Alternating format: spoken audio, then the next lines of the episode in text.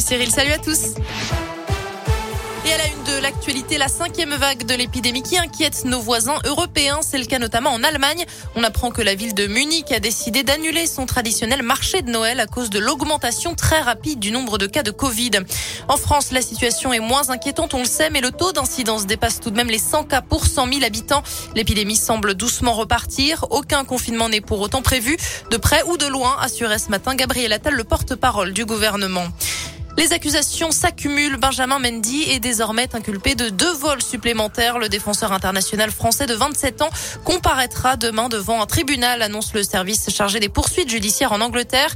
Le footballeur de Manchester City est désormais visé par six chefs d'accusation de viol et un d'agression sexuelle.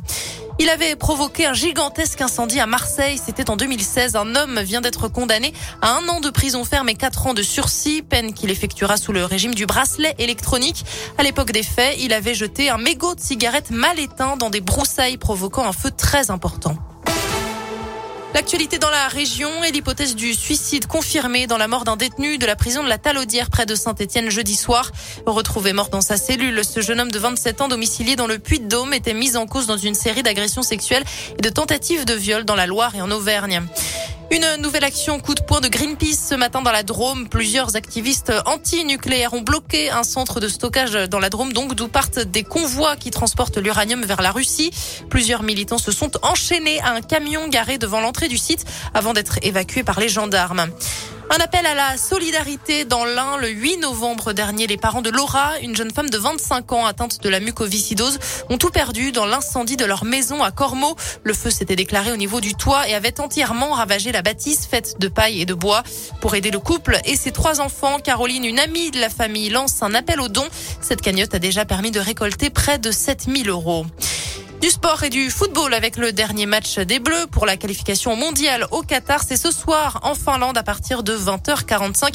On le rappelle, hein, tout de même, la France est déjà qualifiée. Enfin, une vache de la région Auvergne-Rhône-Alpes devient l'égérie du salon de l'agriculture. Elle s'appelle Neige, elle a 4 ans et c'est une vache de la race Abondance. Elle est actuellement en Haute-Savoie, au Grand Bornand. Neige sera donc à Paris du 26 février au 6 mars prochain.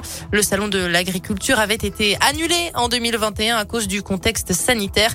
Il attire en moyenne 50 000 visiteurs à chaque fois.